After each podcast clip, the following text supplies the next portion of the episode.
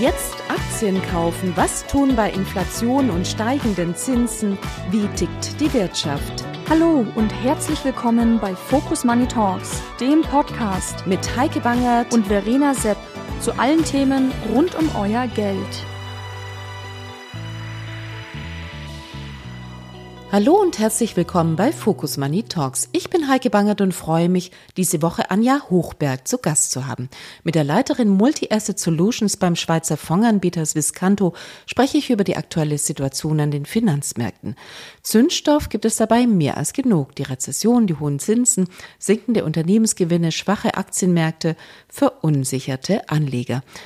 Tja, und ob das nicht schon genug wäre, kommt diese Woche mit dem Angriff der radikal-islamischen palästinensischen Hamas auf Israel nicht nur Leid für die Bevölkerung, sondern auch wirtschaftlich ein Unsicherheitsfaktor hinzu. Öl und Gold sind im Preis gestiegen, die zehnjährigen Zinsen sind leicht zurückgekommen. Die Aktienmärkte halten sich vergleichsweise gut. Die betroffene Region ist in den relevanten globalen Finanzindizes kaum vertreten, hat mir Anja Hochberg gerade noch zugerufen. Das Gespräch hatten wir nämlich bereits vor dem Angriff aufgezeichnet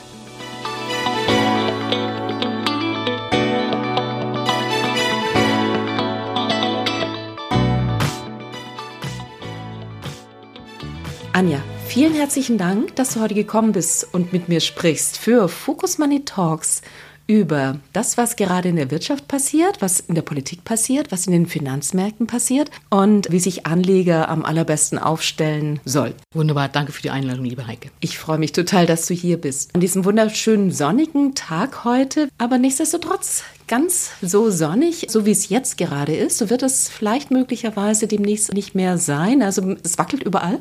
Wir sehen es an der Börse, wir sehen es an den Kapitalmärkten. Es braut sich da so ein bisschen was zusammen. Bist du auch der Meinung oder bist du mehr auf der Seite derjenigen, die sagen, ja, das ist saisonal, wir kriegen jetzt eine Herbstrallye oder sowas wie eine Jahresendrallye? Wir sehen eher ein paar Gewitter am Horizont. Und ein kleines bisschen hat es ja schon angefangen zu knallen, ist aber wie beim Gewitter ähnlich, da müssen ein paar Widersprüche aufgelöst werden an der Börse. Denn das, was wir konjunkturell sehen, ist nicht das, was in den Börsen wiedergespiegelt wird. Das Wachstumsszenario hat sich verschlechtert. Das Inflationsszenario, hm, würde ich auch im Zweifel sagen, ist nicht wirklich besser geworden. Wir werden zwar nachlassende Inflationsraten in der sogenannten Headline sehen, aber die Kerninflationsrate, das, was die Notenbanker eigentlich so richtig beunruhigt, beunruhigen sollte, das ist noch sehr, sehr zäh. Und das wird etwas sein, wo wir auch sagen müssen, die Zinsen bleiben länger hoch. Schön für den Sparer, für den Investor ist das aber sicherlich eher so ein kleines bisschen Gegengewinn.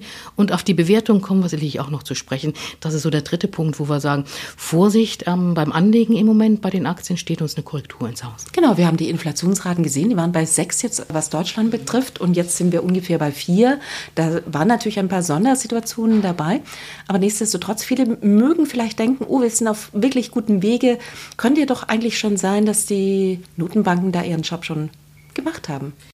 Das ist eine große Fantasie im Übrigen auch im Markt, oder? Wir haben in den vergangenen Wochen gesehen, dass Zinssenkungen sogar schon eingepreist sind.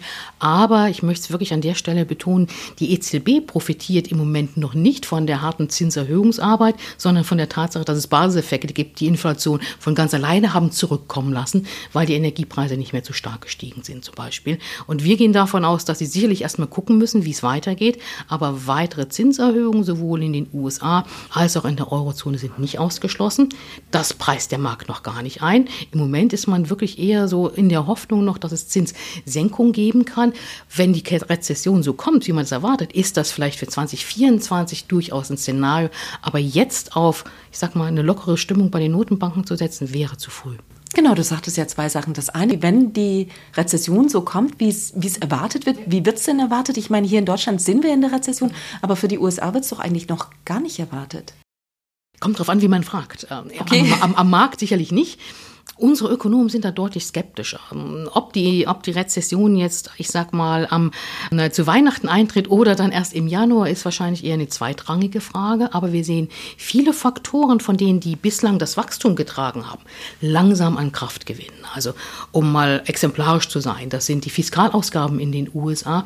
Die sind im Moment so hoch wie sonst nur in Kriegszeiten oder in der schweren Finanzmarktkrise. Wir sehen ein Defizit von über acht Prozent in den USA vom Bruttoinlandsprodukt Bruttoinlandsprodukt. Das gibt es relativ selten. Wir wissen zwar, dort lebt man gerne über die Verhältnisse, aber das ist recht viel. Da sind Sonderfaktoren dabei, die nach Corona noch nicht abgeschafft worden sind, wie zum Beispiel die Sistierung von Rückzahlungen bei Studentendarlehen. Wenn die wieder anfangen müssen, es zurückzuzahlen, dann ja, werden sie auch weniger konsumieren. Das Geld fehlt dann. Also der Fiskalimpuls wird nicht weiter zunehmen, wird im Gegenteil sogar leicht rückläufig sein in den USA. Und ganz wichtig, alle setzen im Moment auf den Arbeitsmarkt. Und der Arbeitsmarkt treibt natürlich auch den privaten Konsum. Und das war bislang auch gut so. Da sehen wir wirklich erste und zwar sehr deutliche Anzeichen einer Abschwächung. Und zwar sind das die gearbeiteten Stunden in den USA. Die werden bei den Non-Farm Payrolls-Zahlen sichtlich. Und ähm, dort sehen wir ganz deutlich, dass man in den USA im verarbeiteten Gewerbe noch nicht im Dienstleistungsbereich weniger Stunden als bislang gearbeitet hat und im Normalfall hieße das in den USA Hire und Fire. Die Leute werden auf die Straße gesetzt. Da hat man aber allerdings Schlussfolgerungen aus Corona gezogen. Es ist nämlich gar nicht mehr so einfach, die richtigen Leute zu bekommen. Und deshalb sehen wir in den USA das erste Phänomen von Horten von Arbeitskräften. Das heißt, Arbeitskräfte werden beschäftigt, obwohl es gar nicht mehr ganz so viel zu tun gibt. Und wenn die Auftragsbestände weiter eher abnehmen, heißt es aber irgendwann müssen die Unternehmen diesem Fakt dann auch Rechnung tragen. Und dann wird es auch in den USA wieder Entlassungen geben. Und dann werden wir auch sehen, dass der Privat private Konsum nicht mehr ganz so stark gestützt ist. Aber das ist er eben bisher noch und man wundert sich und reibt sich ein bisschen die Augen und denkt, eigentlich müssten die Kreditkartenlimits doch jetzt schon ausgeschöpft sein, aber da kommt immer noch mal ein bisschen was nach. Ja, das ist natürlich eine, eine spannende Sache. Wie überträgt sich Geldpolitik auf die Realwirtschaft? Und im, bei den Kreditzinsen haben wir gesehen, dass die wirklich erst so, ich sag mal, zweite Hälfte 22 langsam angefangen haben, so anzuziehen. Also die ersten Zinserhöhungen sind da nicht wirklich eins zu eins ja, überwälzt worden Notenbanken. Also das ist sicherlich ein Fakt, die Verzögerung. Und zum anderen ist es für die Notenbanken auch im Moment recht schwer einzuschätzen, wie stark sie die Zinsen anziehen müssen, weil ein großer Teil der Wertschöpfungskette im Dienstleistungsgewerbe gar nicht mehr so zinssensitiv ist. Früher, wenn alle produziert haben, große Kosten hatten, weil sie ähm, Maschinen finanzieren mussten, hat natürlich eine Zinserhöhung sofort bewirkt, dass die Nachfrage zurückging. Wenn wir uns jetzt Geschäftsmodelle anschauen wie Airbnb oder auch Uber, die haben keinen so großen Kapitalstock mehr, wo sie auch anfällig wären auf Zinserhöhung. Im Gegenteil, die schieben große Mengen an Cash vor sich hin. Das heißt, wie stark Geldpolitik wirksam wird heute, ist anders als das, was wir alle vielleicht und auch die Notenbanker mal gelernt haben. Und genau, das ist so ein das, bisschen Trial and Error im Moment auch. Das, was wir hören, ist ja, dass die US-Notenbank tatsächlich, wie du sagtest, auf den Arbeitsmarkt guckt nach wie vor, also nach dem Motto auf eine ganz falsche Methode oder auf das, was gestern eigentlich mal gültig war. Das ist so.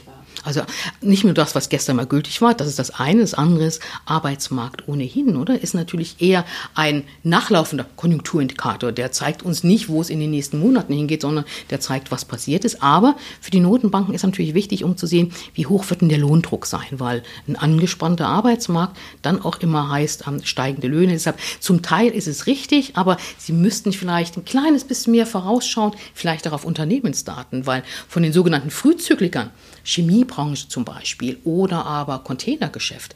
Da sehen wir mittlerweile schon einbrechende Auftragseingänge oder die Schweiz kleine offene Volkswirtschaft, sehr intensiv mit der Weltwirtschaft verbunden.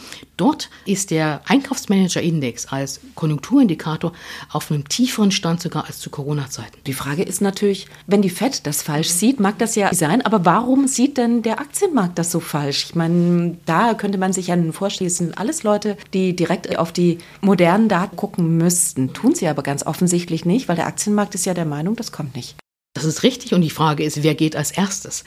Auch wir als, als Vermögensverwalter sind natürlich darauf angewiesen, dass wir unseren Kunden anständige Performance liefern und solange der Markt Momentum hat, ist es sehr schwer, sich grundsätzlich auch davon zurückzuziehen, weil man in dem Moment natürlich Rendite verliert. Das ist also im Moment schon so ein kleines Herdenspiel. Die fundamentalen Faktoren sprechen gegen Aktienmärkte im Moment, aber dieses Momentum, die Psychologie, die zieht natürlich weiter den Markt mit sich und auch das dürfen wir nicht vernachlässigen. Es gibt auch wichtige Treiber, die großen Megacaps in den USA, die machen gute Gewinne in Milliardenhöhe, in zweistelliger Milliardenhöhe und geben zum Beispiel, insbesondere wenn es auch um IT oder aber um künstliche Intelligenz gibt, Markterwartung, Nahrung, dass das Wachstum auch weiterhin 10, 20 Prozent beträgt. Also ganz am, ich sag mal so, ganz, ganz abschreiben darf man diesen Trend nicht. Es gibt Unternehmen, die große Gewinne machen, die uns wahrscheinlich auch durch die nächste konjunkturelle Delle durchtragen werden. Aber es wird auch einige geben, die konjunkturell mehr leiden werden. Der Gesamtmarkt, der wird das definitiv so nicht zeigen, aber es werden einzelne Unternehmen sein. Was bedeutet das als Strategie? Entweder ich bin ein Hellseher und suche genau diese Unternehmen heraus oder ich habe dann ganz gute Tricks drauf, das frage ich dich jetzt gleich, welche das sind, worauf wir gucken sollten. Also so ein reiner Indexfonds, der den gesamten Markt abbildet, der wird es nicht sein, oder? Gerade in solchen Phasen, wo es so ein bisschen ja, schwieriger und wackeliger werden wird, ähm, ist man mit ETFs meiner Meinung nach, obwohl sie spannende Instrumente sind, wenn der Gesamtmarkt nach oben geht, sind sie in so einer Phase, wo es auf Selektivität ankommt, nicht die geeigneten Instrumente, weil man bekommt exakt die Performance vom Gesamtmarkt. Man kann nicht unterscheiden zwischen den guten und schlechten Firmen und das ist eigentlich auch ein Szenario, wo aktive Asset Manager auch zeigen können, was sie wirklich drauf haben und ob sie das Geld auch wert sind, dass man dann für die Fonds dann auch bezahlt. Genau, das ist die Hoffnung im Nachhinein. Und oftmals, wenn man sich Phasen anguckt, hat man festgestellt, viele haben es nicht geschafft, einige haben es ganz gut geschafft. Mhm. Man guckt dann darauf, worauf sollen Anleger sehen in dieser Phase jetzt. Es ist ja nicht immer genau das Gleiche. In dieser Phase, was müssen die Unternehmen können?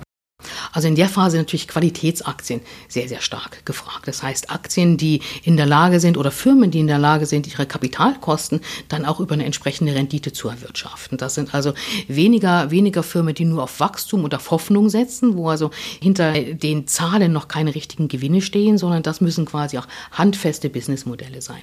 Dann spielen natürlich auch die Sektoren eine große Rolle. Wenn zum Beispiel der Gesamtmarkt um 10 Prozent korrigiert, was durchaus der Fall sein kann, bei so einer Wirtschaftsabschwächung, die wir erwarten. Dann sehen wir hingegen, dass einige defensive Sektoren und dazu ähm, gehören einige Bereiche auch im defensiven Konsumerbereich, dass die nur um zwei Prozent korrigieren. Also ja, Einzeltitel auf gewisse Sektoren setzen, vielleicht auch auf gewisse Länder setzen, die etwas defensiver unterwegs ähm, sind. Das wäre so die Empfehlung auf unserer Seite. Und wenn man sich Fonds aussucht als Anleger, dann sollte man schon noch in der Vergangenheit drauf schauen, wie haben die denn performt, als es mit den Märkten nach unten ging. Vielleicht ist diesmal gar nicht so relevant, wie stark sie outperformen, wenn es nach oben geht. In einer solchen Situation sollte man schon schauen, wie die Fonds auch mit Krisen umgehen. Und davon gab es ja auch einige in der Vergangenheit. Du sagtest vorher was ganz Spannendes. Also letztlich, es gibt große Technologieunternehmen oder aber auch, die eben keine sehr hohen Kapitalkosten haben und sehr große Wachstumsraten aufweisen und gute Gewinne machen. Das ist vielleicht nicht das, was wir in der Vergangenheit gesehen hatten, aber das ist jetzt vielleicht auch speziell irgendwie für diese, für diese Krise oder für diese Phase. Worauf gucke ich da bei denen? Weil die sind ja alle schon auch ein bisschen sehr teuer, oder? Das ist grundsätzlich so, aber im Vergleich zu anderen Anlagen oder Aktien, die wir sehen, sind sie natürlich teuer, weil sie einen Grund dafür haben, weil sie Geschäftsmodelle haben, die äh, schwer kopierbar sind, wo es doch einiges an Anstrengung braucht und im Initialprozess natürlich dann auch Kapital, um solche Geschäftsmodelle aufzubauen. Das ist nicht so einfach, als wenn man versucht, ich sag mal, die 17. die 17. Bäckerei aufzumachen. Da weiß man in etwa, wie es läuft und wie das Angebot aussieht auch und man hat vielleicht auch eine gewisse Kundschaft. Ähm, in dem Bereich braucht man wirklich eine lange Entwicklungszeit, viel Geld, das man in Research und Development ähm, steckt und man braucht natürlich auch etablierte Vertriebskanäle und das ist auch der Grund, weshalb diese Firmen auch in schweren Zeiten, zum Beispiel Inflation oder Rezession, ihre Margen aufrechterhalten können, weil sie auch Preise setzen können. Wenn ich keinen Mitbewerber im Markt habe, der Vergleichbares macht, dann kann ich meine Marge relativ willkürlich setzen. Der Konsument wird bereit sein, das Beispiel überteuerte Telefon oder was auch immer zu kaufen, weil es eben ein Brand ist, den er gerne mag. Und das ist für das Unternehmen natürlich dann auch vorteilhaft und für den Investor auch vorteilhaft. Denn selbst wenn die Produktionskosten steigen durch höhere Rohstoffpreise, das Unternehmen aber eine Preissetzungsmacht hat, dann profitiere ich natürlich als Anleger, weil die Marge stabil bleibt. Jetzt hat Apple ja zum ersten Mal so ein bisschen die Preise gesenkt oder zumindest nicht weiter erhöht, nicht in dem Sinne, dass die ganzen Jahre davor der Fall war.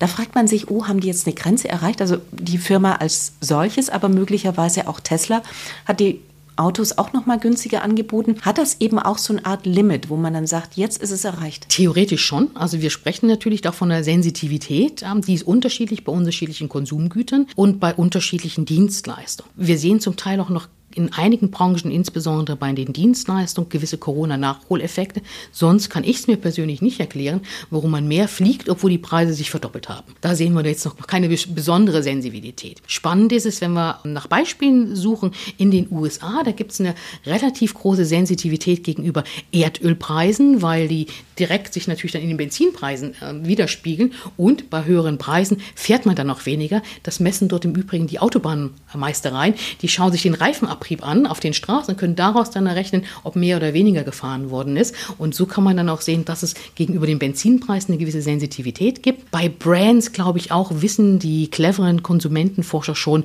wo so die Schmerzgrenze dann auch entsprechend ist. Und vielleicht versucht man sich mittlerweile da ein bisschen ranzutasten. Da muss man dann die Einzelanalysten fragen. Ich bin eher so auf der strategischen Ebene unterwegs. Das hätte ich jetzt noch mal ganz kurz ein Beispiel vielleicht angefügt. Du kannst es gleich sagen, es ist nicht meine Ecke. Der ganze Luxusbereich. Der Luxusbereich ist in den letzten Jahren gelaufen, gelaufen, gelaufen und es war vieles damit begründet, erstens China, zweitens aber auch eben tatsächlich Leute mit sehr viel Geld, die sind einfach nicht so sensitiv, was die Inflation anbetrifft und können sich das im Zweifel leisten. Und trotzdem erwischt es jetzt auch mal die Luxusgüterhersteller. Grenze? Ja, ja, ja, jein, jein würde ich sagen mit den Erfahrungen aus der Schweiz, wo natürlich die Uhrenindustrie hier auch sehr, sehr prägnant ist, sehen wir schon, dass wir einen sogenannten China-Effekt haben das verringerte Einkommen in China oder ich sage mal so, das weniger schnelle Wachstum des Einkommens in China auch dazu führt, dass die Nachfrage nach Luxusgütern wie Uhren dann natürlich nachlässt. Es gab schon mit der, mit der Finanzmarktkrise und zu Corona-Zeiten haben wir schon stärkere Einbrüche gesehen. Also aktuell würde ich es für noch okay halten, aber grundsätzlich spürt man schon die Preismacht oder andersrum die Kaufkraft in China ist ein ganz relevanter Faktor. Auf der anderen Seite, und das ist das Gegenargument, deshalb auch mein klares Jein, vorhin. Luxusgüter werden zum Teil, und es betrifft andere Konsumgüter auch zum Teil, Oldtimer zum Teil, natürlich auch Kunst, werden in Zeiten von erhöhter Inflation natürlich auch als Wertaufbewahrungsmittel genommen und je exklusiver, umso höher vermutet man, dass dann ähm, der Preis auch gehalten werden kann, also quasi als Wertaufbewahrung. Hier müssen wir sagen, die akute Inflationsangst, die ist im Moment vielleicht ein kleines bisschen geringer aufgrund von den vorhin erwähnten Basiseffekten, aber mittelfristig glauben wir, wird die Inflation eben doch nicht so schnell zurückkommen, sodass das auch wieder eine gute Grundlage eigentlich für die Luxusgeschichten sind. Lass uns mal ganz kurz auf die kommenden Monate blicken, bevor wir dann überlegen oder ich dich frage, wie man sich da am besten wappnen sollte und wie man sich grundsätzlich am besten aufstellt. Also die kommenden Monate, du sagst, es wird länger dauern, es wird einfach so eine schwierige Phase werden. Erklär mal genau, was wird es sein? Schwierig sind eigentlich verschiedene Elemente. Normalerweise in der Vergangenheit hatte man ein ganz klares Muster, in dem man gesagt hat, also wenn wir eine konjunkturelle Abschwächung dann haben, dann wird das auch dazu führen, dass die Inflation äh, zurückgeht und dann haben die Notenbanken wieder angefangen, viel Geld zu schütten. Das hat der Konjunktur wieder Aufschwung gegeben, den privaten Konsumenten ermöglicht, weiter zu konsumieren. Und das war ein Muster, wo man sich von den konjunkturellen Höchst- runtergearbeitet hat auf die tiefen Phasen und dann wieder ein bisschen mehr Schwung bekommen hat. Und in, gerade in Deutschland war der Export natürlich ein ganz, ganz wichtiges Thema. Mittlerweile sind wir in einer Situation, wo zum einen die Notenbanken selbst bei einer konjunkturellen Verlangsamung im Moment noch nicht bereit sind, wirklich die Geldschleusen weiter zu öffnen. Zum einen, weil die Inflation ja als Gespenst, ich sag mal, nicht nur hinterm Schrank lauert, sondern wirklich schon mitten im Schlafzimmer steht. Auf der anderen Seite wir aber auch Notenbanken haben, die versuchen, von der ultra, ultra lockeren Geldpolitik in den vergangenen Jahren so ein Stück wegzukommen, einfach ein bisschen mehr Normalität zu machen. Und wenn sie jetzt wieder massiv eingreifen würden und die Zinsen wirklich gleich wieder so stark senken würden, dann würde uns das natürlich wieder zurückwerfen und wieder große Anpassungsschmerzen an den Börsen auch wieder mit sich bringen, wenn das Ganze dann wieder normalisiert werden muss. Das heißt, eigentlich sind die Notenbanken als diejenigen, die uns dann wieder äh, konjunkturell befeuern können, so ein bisschen ausgeschossen. Da ist, da ist nicht viel, was wir da erwarten können und sollten. Auf der anderen Seite glauben wir aber auch, dass die Rezession, in der wir jetzt sind, in Europa und die in den USA noch kommt, auch keine so massiv schwere sein wird. Also keine zu vergleichen mit einer Finanzmarktkrise ähm, oder eine sogar in den USA ähm, Anfang der 2000er Jahre aus einem guten Grund. Eine richtig große Rezession braucht große volkswirtschaftliche Ungleichgewichte. Das heißt, wir brauchen entweder eine massive Verschuldung des Konsumenten, wir brauchen am Häusermarkt, das war der letzte Auslöser bei der Finanzmarktkrise, brauchen wir ein exorbitantes ähm, Wachstum. Viele von diesen Faktoren haben im Moment nicht so eine Relevanz. Ganz im Gegenteil, der amerikanische Konsument hat sich, befindet sich sogar in einer, in einer positiven Sparsituation, also etwas, was vollkommen untypisch ist, ist noch eine Nachwirkung von Corona. Das heißt, Rezession ja, aber keine so schwere. Aber wie gesagt, wir brauchen in der Rezession dann wieder Kräfte, die uns so ein bisschen rausziehen. Nächste Frage wäre bestimmt genau, von dir, welche, welche, genau. welche, welche sind das? Der klassische Ökonom würde sagen, also Export wäre gut. Da schielen wir eigentlich alle nach China, da ist aber nichts. Aber die anderen Schwellenländer, da sehen wir schon, da hat das Konjunkturmomentum zugenommen. Die können nämlich auch die Zinsen senken, was sie getan haben. Also in diesen, in einigen anderen Schwellenländern kommt das Konjunkturmomentum ähm, langsam ein bisschen. Ja, das sehen wir in Lateinamerika insbesondere, aber auch in Teilen von Asien, wo wir wieder ein bisschen eine positive Entwicklung sehen. Das andere ist, und das ist natürlich das, worauf wir wieder zurückkommen, was wir vorhin gesagt haben, künstliche Intelligenz. Künstliche Intelligenz wird jetzt nicht aus dem Nichts einen Wirtschaftsaufschwung zaubern, aber vergleichbar mit dem, was wir im Internetboom gesehen haben, Anfang der 2000er Jahre, wird es zu Investitionen führen. Und Investitionen sind natürlich in der volkswirtschaftlichen Gesamtrechnung eines der treibenden Kräfte von Wachstum. Wir haben Staatsausgaben, das wird nicht viel mehr werden, im Zweifelsfall eher ein bisschen weniger. Wir haben privaten Konsum, der muss erstmal nach unten korrigieren wegen der Inflation. Aber wir haben Investitionen, die waren eigentlich recht unterdrückt in diesem Konjunkturzyklus. Das könnte jetzt der Treiber sein für die nächsten Jahre, dass wir hier ähm, mehr Wachstum auch auf Basis von Investitionen sehen. Aber aufgepasst, ich kann mich als früher mal studierter Wirtschaftshistoriker nicht an den Investitionsboom erinnern, der dann nicht in der nächsten Krise dann auch geendet ist. Also Investitionsschübe sei das Elektrifizierung, sei das das Internet, führen dazu, dass natürlich erstmal sehr viel investiert wird, im Zweifelsfall ein bisschen zu viel. Dann gibt es die Überkapazitäten und dann gibt es die nächste Rezession. Aber davon sind wir, glaube ich, 10 bis 15 Jahre entfernt. Was ist mit der Energie? Ich meine, Energie ist und bleibt teuer, zumindest hierzulande. Das ist auf gar keinen Fall irgendein Faktor, der sich positiv auswirken dürfte, ganz im Gegenteil. Kurzfristig sicherlich nicht. Auf der einen Seite erhöht es die Produktionskosten der Unternehmen. Auf der anderen Seite ist es für den Konsumenten wie eine, wie eine zusätzliche Steuer, weil er natürlich, wenn er ein gegebenes Budget hat äh, und aber gestiegene Energiekosten, sei das beim Heizen oder auf der Straße beim Autofahren, dann natürlich weniger zur Verfügung hat für andere Konsumgüter, für andere auch Dienstleistungen. Und das heißt, das belastet den, den privaten Konsum. Mittelfristig allerdings befinden wir uns ja ohnehin in einer Phase, wo wir mit Energie anders umgehen müssen. Und da auch ein Umdenken stattfinden muss, davon bin ich fest von überzeugt. Aber aktuell sind höhere Energiepreise eine Konjunkturbremse. Was würdest du sagen von all diesen Faktoren, die du aufgezählt hast und möglicherweise anderen auch, welches sind diejenigen mit den größten Herausforderungen? Ich glaube schon, die größte Herausforderung wird in den nächsten Monaten die Inflationsentwicklung sein für die Notenbanken. Das hat auch was mit den Energiepreisen natürlich zu tun. Sollten wir nur eine leichte positive Veränderung auf Monatsbasis in Sachen von steigenden Inflationsraten haben, schlägt sich das auch wieder in den Jahresveränderungsraten nieder und dann wird auch die Finanzmarkteinschätzung eine. Wenn du mir die strukturellen Fragen stellst, muss ich schon sagen, vielleicht auch mit dem etwas, mit dem Outsider-Blick jetzt als ausgewanderte Deutsche seit 20 Jahren in der Schweiz, dass die strukturellen Probleme wirklich nicht angegangen worden sind in den vergangenen Jahren. Also Deutschland fällt zurück in vielen Statistiken, was die Wettbewerbsfähigkeit anbetrifft.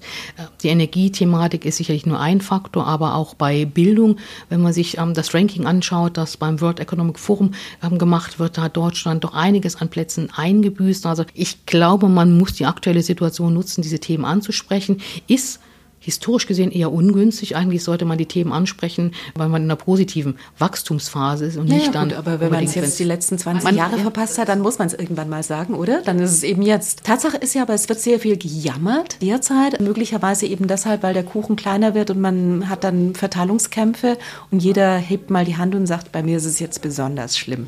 Hilft Jammern? Ich kann mich an kaum ein Beispiel erinnern, wo das funktioniert. Gut, vielleicht bei den Kindern in der Familie, aber äh, wirtschaftspolitisch politisch kann das keine Option sein. Oder wirtschaftspolitisch müssen wir uns wirklich den Fragen der Zeit stellen und uns auch überlegen, mit welchen Strategien wollen wir denn wirklich jetzt ähm, im, im nächsten oder in diesem Jahrtausend auch erfolgreich sein und was ist das, ist das Wachstumsmodell für Deutschland und was ist auch jeder Einzelne bereit dafür dann auch zu tun. Viele äh, haben ja das auch begriffen, haben gesagt, Leute, wir müssen mal die Ärmel hochkrempeln. Ja, man ist es nicht. Mhm. Siehst du das? Hast du das Gefühl, es könnte kommen oder gibt es tatsächlich eben, es ist auch auf der politischen Ebene natürlich, dass viele irgendwie sagen, die ganzen schlechten Nachrichten, die gucke ich mir gar nicht mehr an? Ja, so eine, so eine Vogel-Strauß-Politik oder hilft natürlich auch nicht. Die Herausforderungen sind da. Mir geht es ja als, als Investorin genauso. Mir müssen die Marktverhältnisse nicht gefallen, aber ich muss irgendwie darauf reagieren. Ich muss eine Strategie finden, wie gehe ich damit um.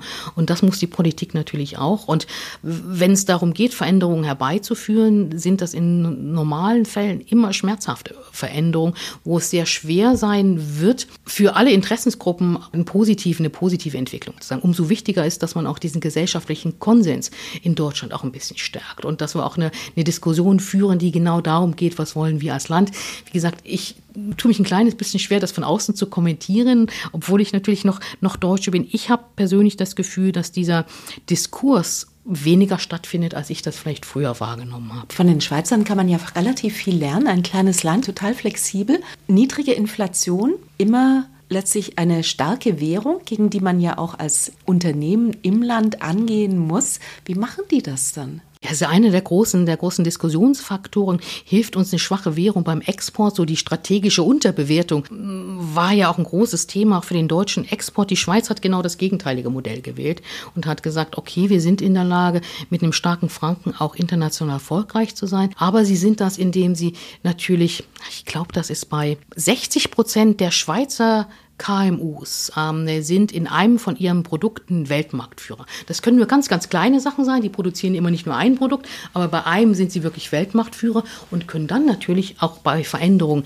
des Wechselkurses müssen sie nicht auf den Preis unbedingt in der Form reagieren, sondern können dann natürlich dann ihren Preis auch entsprechend setzen. Und das ist, glaube ich, wichtig, dass man Wertschöpfung in den Produkten auch zeigen äh, kann. Dann lässt sich auch mit dem, mit dem höheren Wechselkurs besser leben. Und der höhere Wechselkurs ist natürlich günstig für Konsumenten Konsumenten, weil all das, was wir natürlich importieren in der Schweiz, ist natürlich tendenziell etwas günstiger dann, weil der Wechselkurs so hoch ist und treibt nicht die Inflationsrate.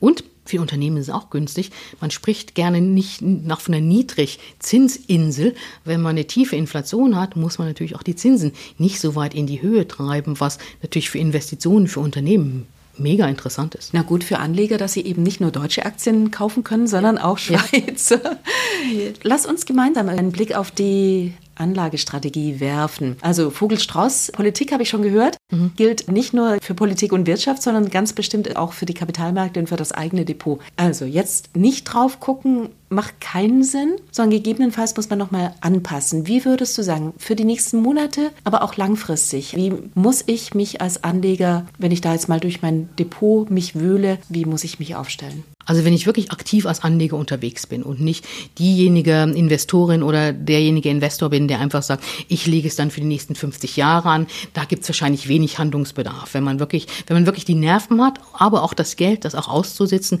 dann ist man mit einer guten Strategie auch bei einer, ich sag mal, bei einer leichten bis mittleren Rezession eigentlich gut. Gute Strategie, was ist Gute das? Strategie ist eine diversifizierte Strategie, eine ausgewogene Strategie, eine Strategie, wo ich sagen kann, die entspricht zum einen meinem Risikoappetit, Appetit, das ist das Allerschlimmste, wenn man in guten Zeiten sagt, na ja, wenn die Börse 10% korrigiert, kann ich das aushalten, aber dann wirklich bei minus 9% anfängt und verkauft, weil es eben dann auch emotional nicht ganz so einfach ist. Also bitte sich selber testen, wie viel halte ich dann auch wirklich aus. Dann auch ein realistisches Renditeziel setzen. Es ist nun mal so, höhere Renditen gibt es nur mit höherem Risiko und da muss ich mein ganz persönliches Optimum finden, wo ich sage, das reicht mir an Rendite und das ist auch das Risiko, was ich bereit bin, dafür, dafür einzugehen. Viele dachten ja früher, es gibt 12 Prozent mit Aktien. Ja. Das ist ja vielleicht irgendwas, was ein bisschen hochgegriffen ist. Was würdest du denn sagen, ist in Anbetracht all der strukturellen Themen, die wir haben? Ich habe schon gehört, KI irgendwie ist ein Thema, das dagegen wirkt, aber viele sind vielleicht negativ zu bewerten. Also, was ist eine realistische langfristige Rendite mit Aktien? Also eine realistische langfristige Rendite mit Aktien würde ich eher so bei, bei sieben bis siebeneinhalb Prozent ansetzen. Das ist aber schon inklusive dann der Dividendenzahlung, die man dann auch bekommt. Also die, die zwölf Prozent sind temporär möglich und das ist immer so mit Durchschnitten. Die wenigsten Jahre werden genau siebeneinhalb Prozent haben, aber wenn ich mir es auf 100 Jahre anschaue, dann komme ich auch mit diesen Überinvestitionsphasen, auch mit den Hypes, die wir gesehen haben, im Durchschnitt eben auf diese siebeneinhalb Prozent und das halte ich für eine ganz vernünftige Annahme. Genau, also erstmal die Erwartungen runterschrauben und äh, zum, die Bäume Realität, nicht in den Himmel. Absolut. der Realität anpassen. Ja. Das ist das allererste. Das ist allererste. Genau. Wenn ich jetzt taktisch vorgehe und sage, ich möchte ganz gerne mich ein bisschen mehr in die Sicherheit begeben und trotzdem aber die Chancen nicht verpassen, weil irgendwann kommt der Aufschwung. Absolut. Was mache ich dann? Also das aller, das das Schlechteste, wenn ich das so formulieren darf, ist, sich aus Angst vor einer Rezession oder von einer Korrektur an den Märkten jetzt rauszuziehen aus den Märkten. Investiert zu bleiben ist die beste Strategie, aber Anpassungen zu machen. Wir haben es mal angeschaut, wenn man zum Beispiel die besten fünf Handelstage verpasst, weil man vielleicht rechtzeitig noch ausgestiegen ist vor, vor, vor einer Korrektur von zehn Prozent, aber dummerweise an dem Tag, wo es korrigiert ist, im Urlaub gewesen ist, dann äh, macht sich das sehr, sehr deutlich beim Portfolio dann auch sichtbar. Also bis zu einem Drittel weniger Rendite hat man, wenn man nur die besten fünf Handelstage jeweils verpassen würde. Also investiert bleiben, aber im Portfolio vielleicht Veränderungen vornehmen. Industriewerte oder Zykliker, die jetzt stark profitiert haben von der Konjunkturentwicklung und die sehr teuer geworden sind, die kann man gerne auch mal eintauschen in günstigere Titel, die man auf der Konsumentenseite findet, vielleicht auch im Healthcare-Bereich, was im Übrigen natürlich auch ein längerfristiges Thema ist. Wir werden alle älter, ähm, Gesundheit und gesundheitsnahe Dienstleistungen werden weiter steigen. Das ist im Übrigen Teil, wo auch immer die Beschäftigung wächst. Also das ist so ein, so ein Versuch zu sagen, weg von dem rein konjunkturell ausgerichteten Portfolio hin zu dem, was vielleicht ein bisschen defensiver ist. Und wenn man seinen Kontoauszug und sein Depot dann auch anschaut, dann sieht man hier auch, was waren denn so meine Einstiegspreise, wenn man es auf Einzelaktienbasis macht und kann sich dann überlegen, ach, will ich mich vielleicht vom gewissen Teil dann auch trennen und auch den Gewinn realisieren. Das ist der, die zweite, ich sag mal so, Grundsünde beim Investieren. Ähm, die erste ist vielleicht gar nicht investiert zu sein sein. Die zweite wäre dann vielleicht aus Angst vor einer Korrektur zu früh rauszugehen und nicht investiert zu bleiben. Und die dritte wäre wirklich zu verpassen, auch mal einen Gewinn mitzunehmen. Im Übrigen sind wir Frauen aber da statistisch gesehen disziplinierter als die Männer das sind beim Gewinn mitnehmen. Man kann sich ja jetzt eigentlich schon mal so eine Liste setzen, auch wenn es nochmal runtergeht. Erstens Einzeltitel. Was finde ich spannend? Was finde ich attraktiv, aussichtsreich? Was ist mir jetzt noch zu teuer? Wann wäre dieses denn günstig? Also sowas wie eine Einkaufsliste machen? Ja, absolut. Die muss man ja nicht sofort abarbeiten. Mhm. Welche Tricks gibt es noch? Was kann man noch tun?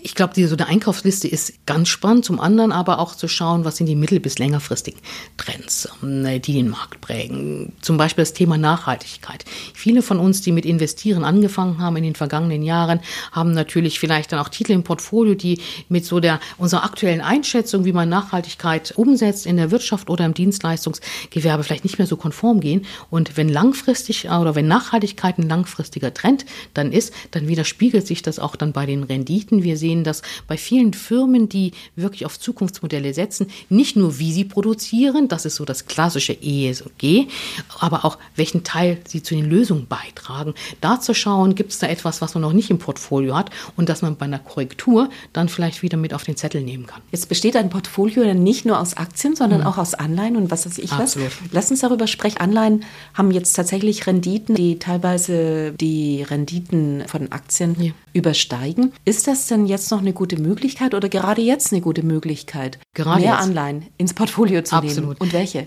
Gerade jetzt bei Anleihen sind wir noch ein bisschen strenger, als wir das vielleicht bei Aktien sind und empfehlen wirklich Obligationen, Rentenpapiere im, im, im Fonds umzusetzen, weil auf der, auf der Obligationenseite, auf der Rentenseite gut diversifiziert zu sein, über verschiedene Laufzeiten, über verschiedene Emittenten, über verschiedene Sektoren äh, erfordert wirklich eine große Anzahl an Obligationen, an Rentenpapieren und die haben eine gewisse Stücklung.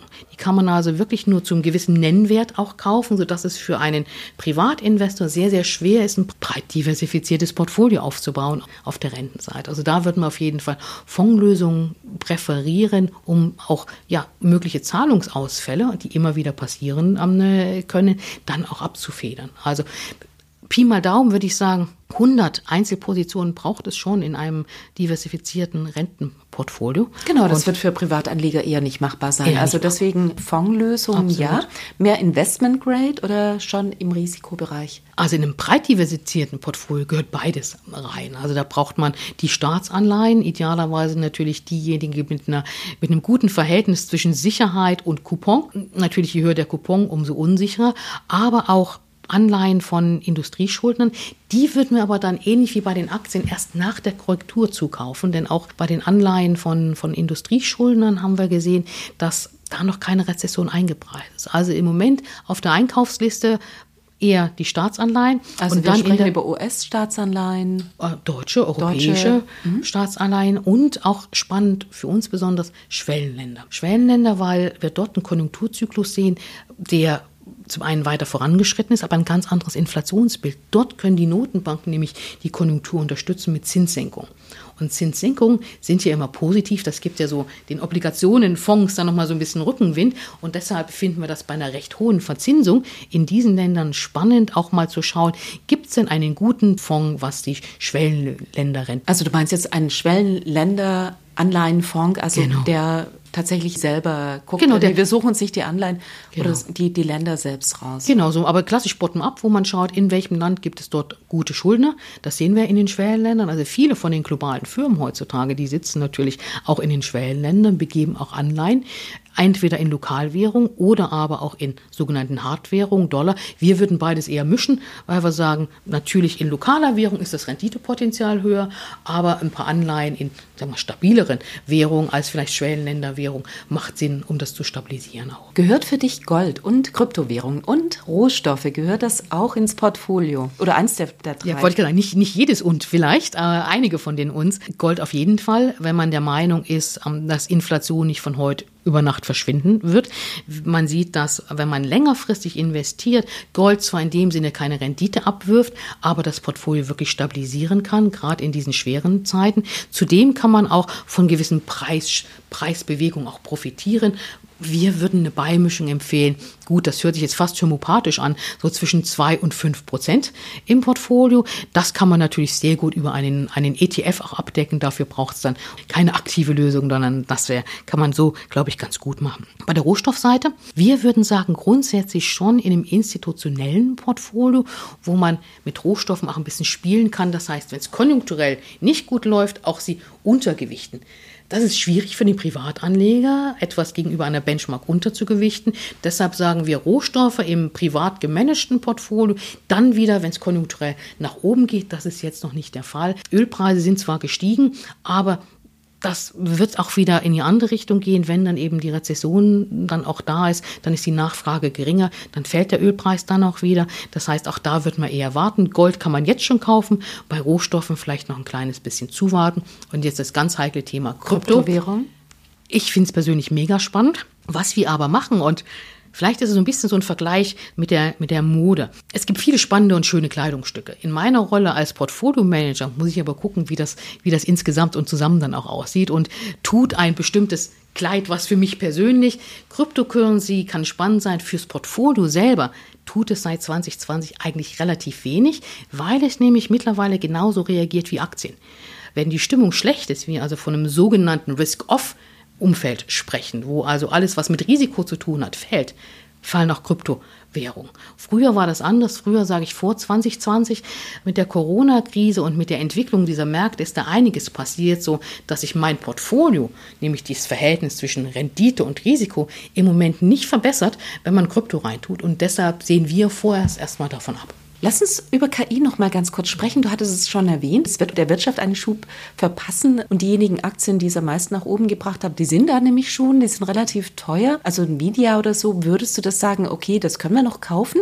Oder gibt es inzwischen, was weiß ich, die zweite, dritte Reihe, auf die man eher gucken muss? Von der Natur her, würde ich sagen, sind wir auch eher so eine Art Value Investor. Das heißt, wir schauen, wie werthaltig sind die Firmen und würden sie lieber günstiger kaufen als zu teuer. Und wir legen auch Wert wirklich auf diese, auf Qualitätsaktien und versuchen genau diesen Schnittpunkt zu finden, oder? Wo haben wir Wachstum zu einem vernünftigen Preis in der Aktie drin? Bei KI ist das relativ schwer, weil ich glaube, man da ein sehr ein zweigespaltenes Universum hat. Auf der einen Seite die großen Teuren, die machen aber auch Milliarden Gewinne und die sehen auch ein Gewinnwachstum vor, das weiter um 10 bis 20 Prozent steigt. Oder aber die neuen, äh, New Kids on the Block, die sagen, hey, ähm, wir sind die Nächsten, die kommen, die machen aber noch keinerlei Gewinne. Die sind zwar günstig und im Moment würden wir uns im Moment, wird mit dem Momentum noch, noch mitgehen, würden in den teuren Werten bleiben, mit denen wir auch schon investiert sind und würden uns von der Fantasie noch nicht leiten lassen, in solche Titel zu investieren, die im Moment noch keinen Gewinn abwerfen, weil die sind nämlich dann anfällig, wenn die Zinsen weiter steigen sollten. Den Großen, die diesen Batzen an Liquidität vor sich herschieben, ich will nicht sagen, die sind immun, aber die betrifft eine Zinserhöhung weniger. Diejenigen, die kleinen Unternehmen, die keinen Gewinn machen, die alle kreditfinanziert sind, die werden böse getroffen von weiteren, von weiteren Zinserhöhungen. Und deshalb auch da Vorsicht, also dann doch lieber noch auf der teuren Seite sein und die anderen zuerst zum späteren Zeitpunkt dann ins Portfolio nehmen. Genau, du hast ja gesagt, es gibt so eine Art Windhundrennen. Irgendjemand ist der Erste, der dann rausgeht und das ist eine große Company im Zweifel und dann gucken alle darauf. Also wie bekomme ich es überhaupt als Privatanleger mit? Meistens ist es ja dann doch schon zu spät, oder?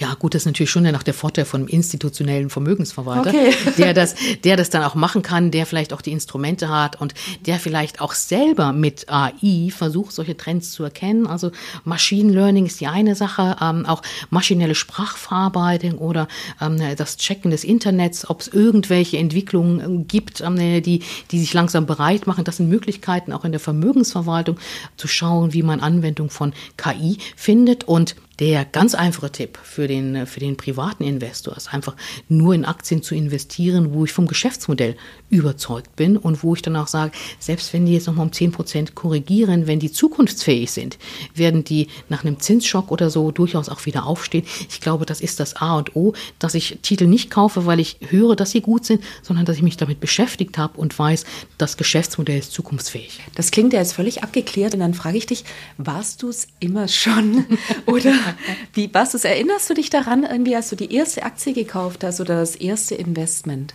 Das erste Investment war bei mir relativ spät. Ich muss dazu sagen, ich bin natürlich noch in der DDR aufgewachsen, wo Aktienmarktinvestitionen natürlich keinerlei Thema waren. Und ich bin wirklich erst über das Studium und dann später den Wunsch meiner Studenten, die ich unterrichtet habe an der Universität, dann herauszufinden, wie man auch wirklich Geld mit den Theorien verdienen kann, bin ich dann auch wirklich in die Praxis gegangen und habe gesagt, also das möchte ich jetzt wirklich auch wissen, wie das in der Realität funktioniert. Und mit meinem ersten Gehalt dann habe ich auch angefangen zu investieren, aber nie nie in Einzeltitel, sondern immer relativ breit, auch weil man als Portfolio-Manager natürlich mit Compliance-Regeln umgehen muss, dass man nicht die Aktien kauft, in die man selber dann für die Kunden investiert, um dann wirklich alle Zweifel auszuräumen, habe ich dann selber auch wirklich sehr breit investiert und mir gemäß meiner eigenen strategischen Allokation und dem Risikoappetit, den ich mir zutraue, dann das Vermögen aufgestellt. Also in aktiv gemanagte Fonds oder ETFs? In aktiv gemanagte Fonds auf der Obligationsseite, auf der Aktienseite, in Gold, in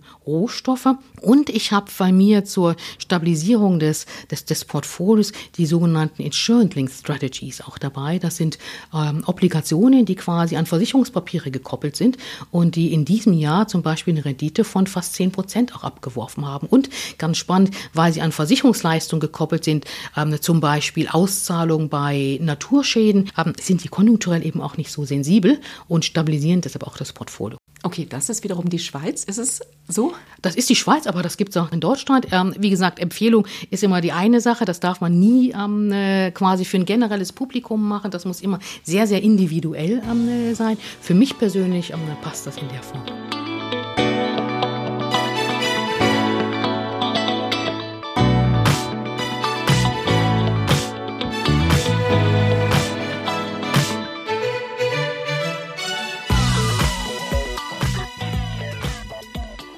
Selten habe ich eine so klare Sicht und strukturierte Anleitung für Anleger gehört, wie bei Anja Hochberg.